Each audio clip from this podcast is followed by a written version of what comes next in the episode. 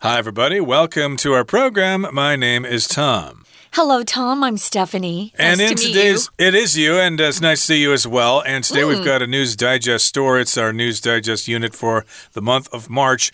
And we're talking about Andy Warhol, the famous artist who died many years ago. But I guess uh, one of his recent artworks has become popular once again, and it's called Fairies. But it kind of has a new twist, doesn't it? It does. Andy Warhol was famous for making just average, everyday life things. Um, they, he would take everyday life things like a can of Campbell's soup and turn it into art. He kind of was making fun at people for being willing to spend thousands, sometimes millions of dollars on pieces of art uh, when he thought, you know, art was in the eye of the beholder. Whoever looked at art and thought it was beautiful, then they could consider that to be a, a piece of art or a work of art. Here we're talking about one of uh, Andy Warhol's old pieces of art. I think it's called Fairies, yes.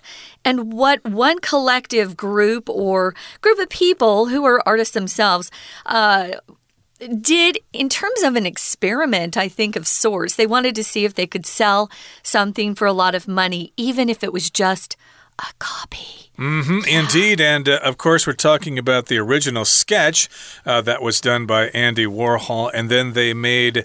Uh, really exact copies of the of this particular sketch, so much so that it's very difficult to tell what is real and what is fake. And so they sold all the copies for a nice price, and that kind of makes it ambiguous. Well, what's the real one and what's the fake one? And mm -hmm. this is Mm-hmm. all about art and what is art, and is it something that should be really expensive? Should it be uh, really, uh, you know, should it be collectible items for rich people? Only rich people only was his problem with it. Yeah. Okay, so yeah, we'll find out what this is all about in today's lesson. So let's get to it, everybody. Let's read through the entire contents, and we'll be right back.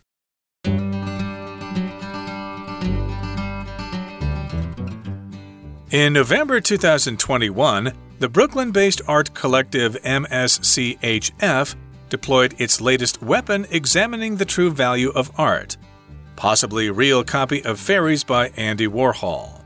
They took a simple sketch by the famous American artist, copied it in meticulous detail 999 times, and then sold the thousand pieces for 250 US dollars, 7,000 NT dollars each. The art sold out quite quickly, meaning one person received a genuine Warhol piece, although it can't be authenticated. The art collective took pains to explain that its members neither know nor care which of the works is the original. It says people shouldn't obsess over a certificate of authenticity. MSCHF comprises around 20 artists that use their projects to make people confront what art is, what it can be, and what it should do. This jokey yet intellectual mentality led them to get their hands on an authentic Warhol. The cost of this acquisition has not been directly disclosed, but MSCHF's financial officer confirmed that the value of Warhol's original fairies was about 20,000 US dollars or 556,000 NT dollars. The group programmed a robotic arm to precisely mimic the strokes Warhol used to make the sketch, then utilized a careful blend of light, heat, and humidity to age the copies until they were virtually indistinguishable from the original. This factory style process would have been familiar to Warhol, who used the same methods during his lifetime. He saw art as a commodity, but not in the same way that art collectors seem to see it. In today's society, collecting art is a hobby reserved for the jaw droppingly wealthy, and for them, it's invariably nothing more than a way to accumulate or manage wealth. Under no circumstances could the average person hope to afford a work of fine art, but if MSCHF has its way, that might be changing. Okay, guys, let's take a look at the headline first. Because Fairies is a work of art, um, we're going to italicize it, so that's why it's in that special print we call italics. So, Fairies by Andy Warhol kind of the crazy artist that was very popular in the 60s and early 70s. He had really uh, blonde, white blonde hair, I remember, and he loved to go to parties with the rich and famous. So you'll often see him portrayed in movies. Sometimes you'll see. Um, actors pretend they're Andy Warhol. He had kind of a an insanely crazy life. So if you like um, like to look at the lives of the rich and famous, Andy Warhol is someone you might take a look at. So he has this sketch called Fairies that this group in Brooklyn, Brooklyn is a, a small area in New York City. Uh, we divide up the different uh, areas Brooklyn, Bronx, Staten Island, things like that. So, this is a group that is based or located in Brooklyn. And it says here that he finds, or his painting or a sketch, it's a sketch, not a painting, finds new life through mischief. Mischief just means uh, someone's trying to cause trouble. Maybe they're misbehaving or they're a troublemaker in class. You could call them uh, uh, a troublemaker, but through mischief or some sort of of action that's supposed to tease or maybe make fun of someone. Now, I wanted to mention here too that a sketch is different from a painting. Tom knows more about that than I do because he's an artist, but a sketch is usually uh, just a piece of paper that you've drawn by hand something that you want to eventually turn into a completed piece of art. Maybe you're going to um, eventually add some oil painting to it, or maybe use um, charcoal or pen. But a sketch is usually kind of the rough draft of something that is eventually finalized and turned to a, turned into a piece of art. Uh, or it could be just a, a, work of art itself, just the sketch itself. Uh, if you take a pencil or a piece of charcoal or something and you look at something and you do a quick drawing on the paper, that's a sketch. But yeah, you could expand that into a full painting or the sketch could just stand by itself. But again, they took a simple sketch by the famous American artist Andy Warhol and copied it in meticulous detail 999 times, and then sold the thousand pieces for 250 US dollars each, which is about 7,000 NT dollars. Would you pay 7,000 NT dollars for a copy of an Andy Warhol work? Well, you might or you might not. Well, what uh, seems to be kind of dishonest to me, if not outright dishonest, is the people buying this sketch didn't know they were perhaps paying for a copy. Only they thought they were getting the real deal. Um, 250 US dollars is a lot of money. 7,000 NT, yeah, that's a lot of money. Well, the art sold out quite quickly, meaning one person received a genuine Warhol piece, although it can't be, it can't that's negative can't be authenticated. If you authenticate something, you prove that it's real, that it's not a fake, that it's genuine, you could say. So you can use authenticate as a verb, and in a moment, we're going to use it as a noun or a noun that's acting like an adjective. So this, the artwork did sell out quickly, which I'm not surprised to hear because Andy Warhol comes up with some kind of cool looking, uh, we, we would call it pop art. Mm -hmm. Andy Warhol was famous for doing pop culture things. Pop art is the, the short term for that, pop art. Now, um, it did sell out quickly, but again, you wouldn't be sure you had the real piece, the genuine piece, or just a copy.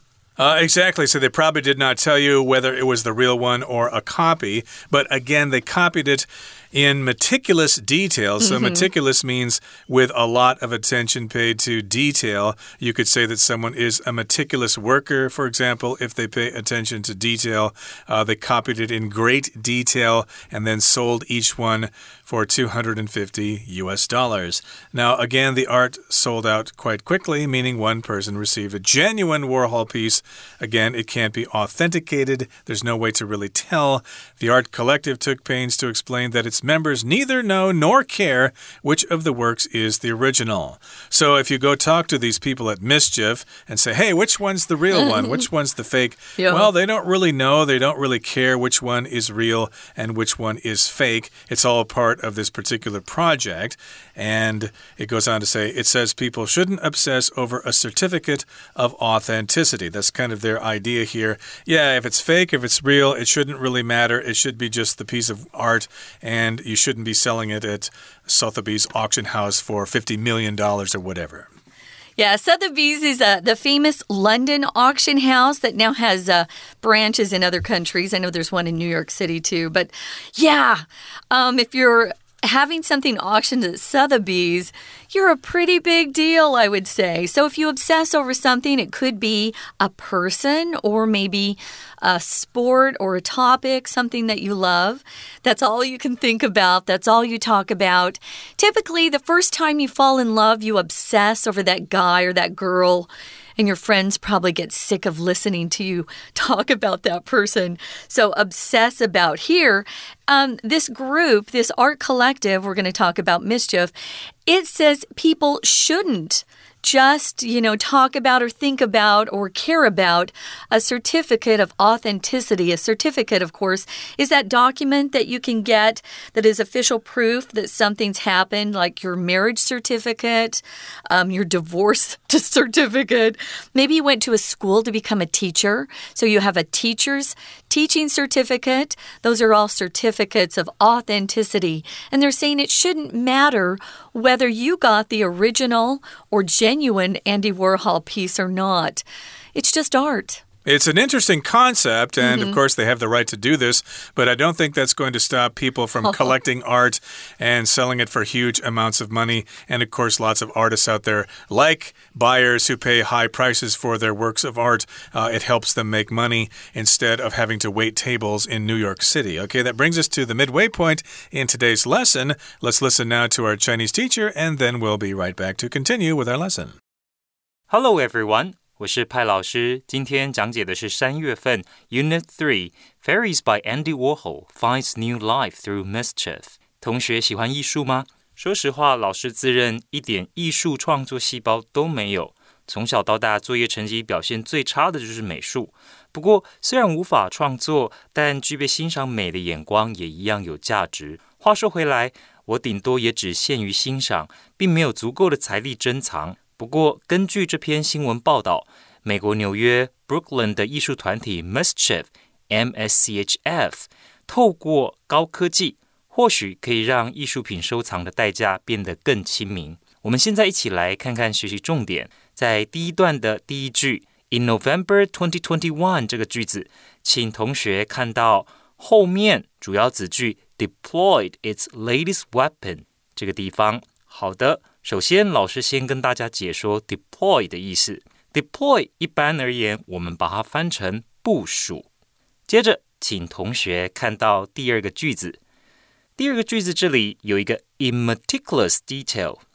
我们知道说 in detail 就是详细的意思，那加了一个 meticulous，请同学注意到 meticulous 的意思就是特别的注意细节，非常的小心仔细，而且很精确。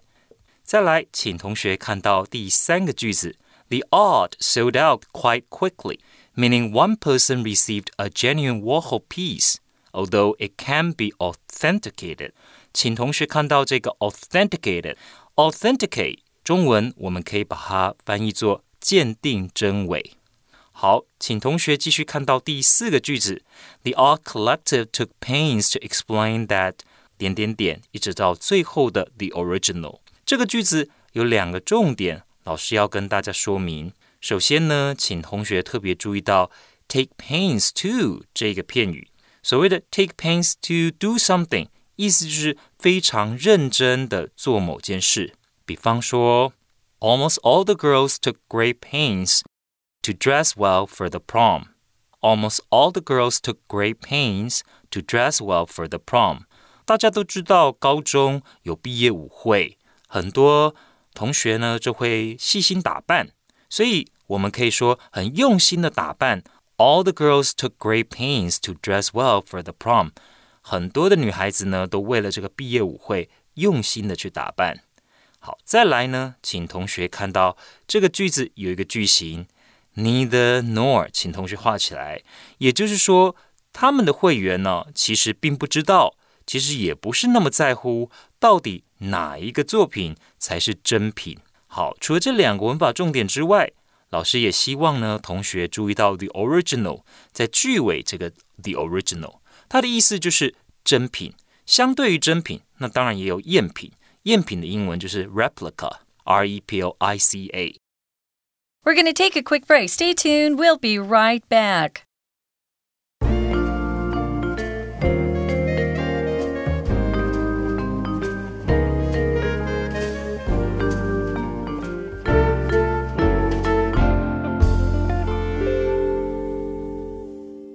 Welcome back, guys. It's our News Digest unit, and we're talking about a sketch called Fairies by Andy Warhol and how a group of artists themselves they came together and came up with this kind of funny idea to show people that whether you got an original or a copy of some piece of art it shouldn't really matter to you. They sold the copies. There were 999 copies and then the original and they sold the copies for as much money as they did the original, which is something that is never done in the art world. The original always gets a lot more money than a copy.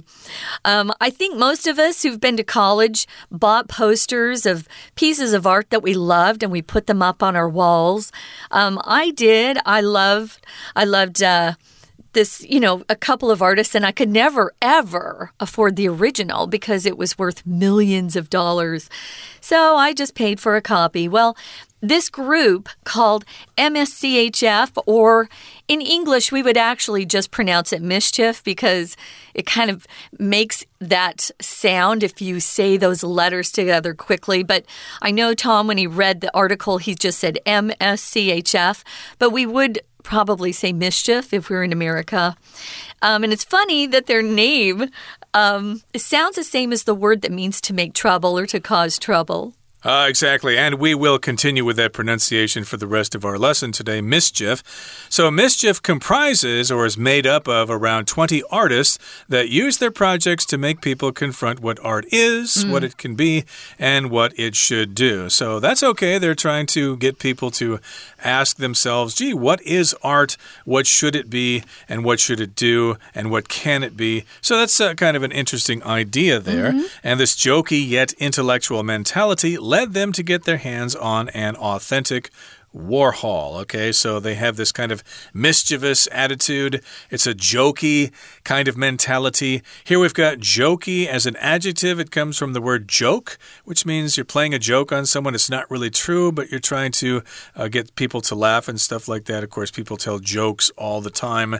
And this is kind of jokey, kind of uh, fun, mischievous, you could also say but it's also intellectual. Uh, so, yes, indeed, it is trying to ask uh, a pretty big question here about what art is, and this is their mentality or their way of thinking. Yeah, mentality is one of our vocabulary words, and it's a particular way of thinking. We usually use it in the singular form. Um, I don't usually hear someone say mentalities, but uh, you talk about mentality when you talk about the way someone's viewing things or thinking about it. Um, you know, you could say a director has blockbuster mentality. He only wants to make movies that make a lot of money. And usually, those blockbuster movies aren't very intellectual, they're usually action movies. Or maybe comedy dramas, but usually they're action films that are released in the summer like the superhero movies. Um, you can also say someone has a victim mentality. That's very popular these days uh, especially the younger generation, you know, who are uh, just starting college or in college. They'll say, Oh, poor me. I, I don't have a fair shot at getting a job. And oh, look at this. They're unfair to me. If you have a victim mentality, you never take responsibility for anything in your life. You blame others for your failures. Don't be a victim, guys. But mm. uh, victim mentality, a way of thinking, that's what this mentality means. So they had an intellectual mentality. So even though they were joking around and kind of making fun of this, they were also asking some pretty deep questions like, what is art really? And what can it be? And what should it be? I don't think anyone can tell you what it should be, but what can it be? And do we have to define art in this particular way that's it's been with us for what hundreds of years how we define art they kind of want to just shake things up change that around Indeed, and of course, uh, in the past, art was done on paper or canvas and stuff like that. But uh, what if they do art on the computer? You know, you can copy those, and you never know which one's the original, True. which one's a copy. So, yeah, that is kind of an interesting question there. So, yes, it is an intellectual mentality, and that led them to get their hands on an authentic Warhol painting or a Warhol sketch. So if something's authentic, it's the real thing. It's not artificial or it's not fake. I guess fake would be the opposite of authentic. Uh, here's a painting, you know, oh, it's an authentic Picasso. No, it's not. That's just a copy, I can tell. Uh, we'll often call something like that the real McCoy. McCoy's just a name. And for some reason, it became really popular. Oh, it's the real McCoy. Uh, if you hear someone say that, they're saying that it's authentic, it's genuine, it's not fake or something that someone has uh, copied. It's the real thing. So the cost of this acquisition has not been directly disclosed. So they didn't come out and just say, oh, by the way, we paid a $100 million for this.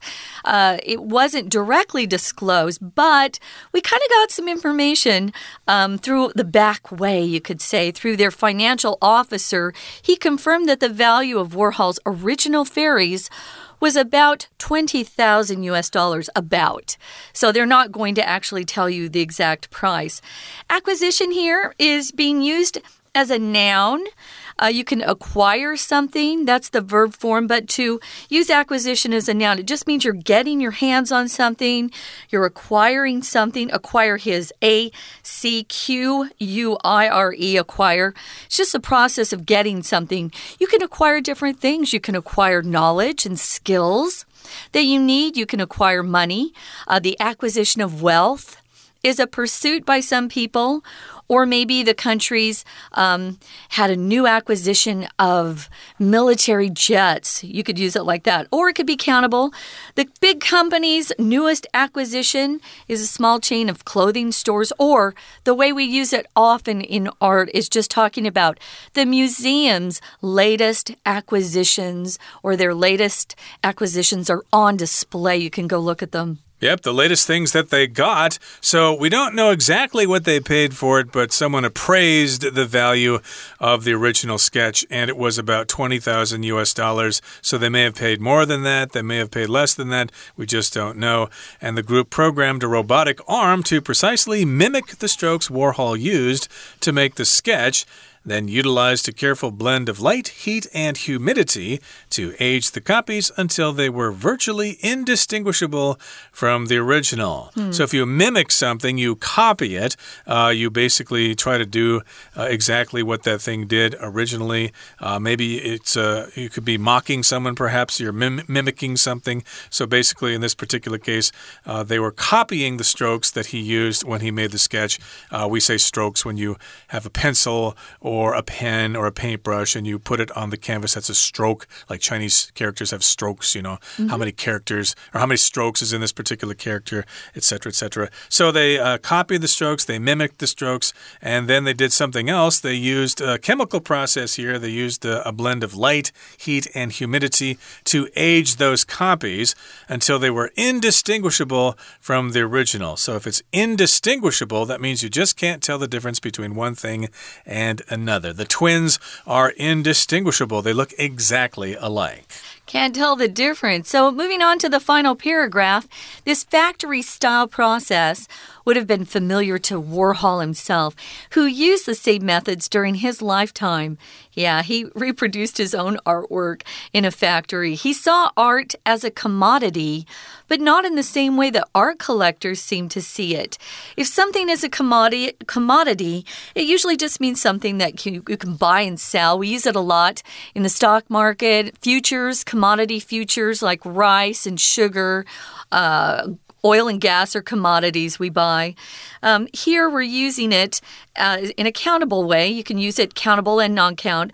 But uh, he just thought You know, these art collectors, wow, they really pay too much for this stuff. In today's society, collecting art is a hobby reserved for the jaw droppingly wealthy. If your jaw drops, it means you're stunned, you're shocked. They have so much money, you can't believe it.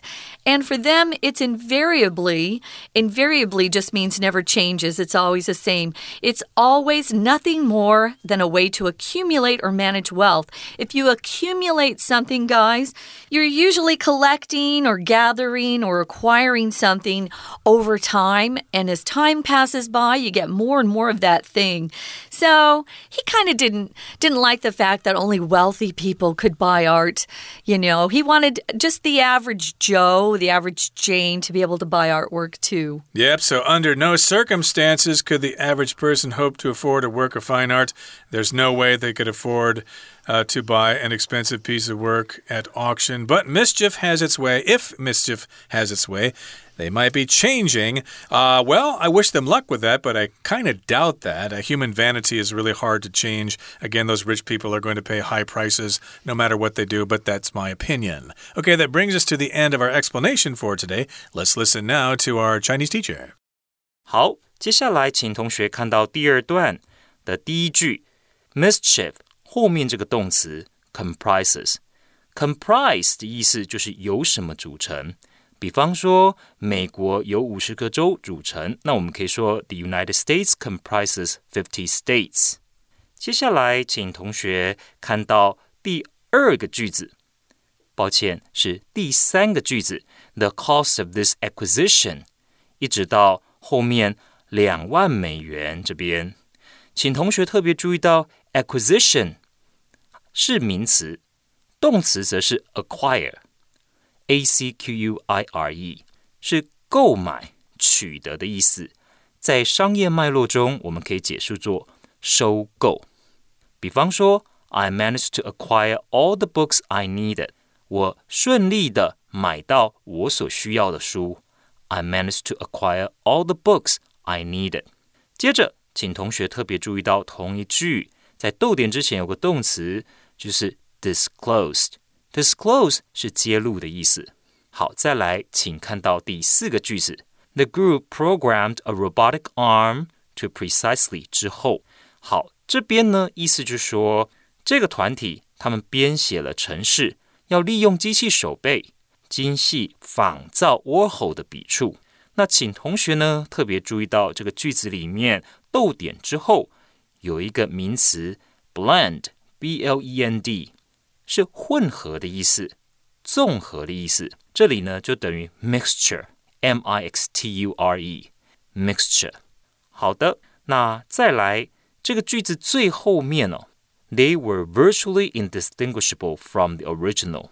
这一些所谓的赝品、复制品跟真的几乎无法分别出来。这边的 virtually 就是几乎的意思，也请同学要特别的注意。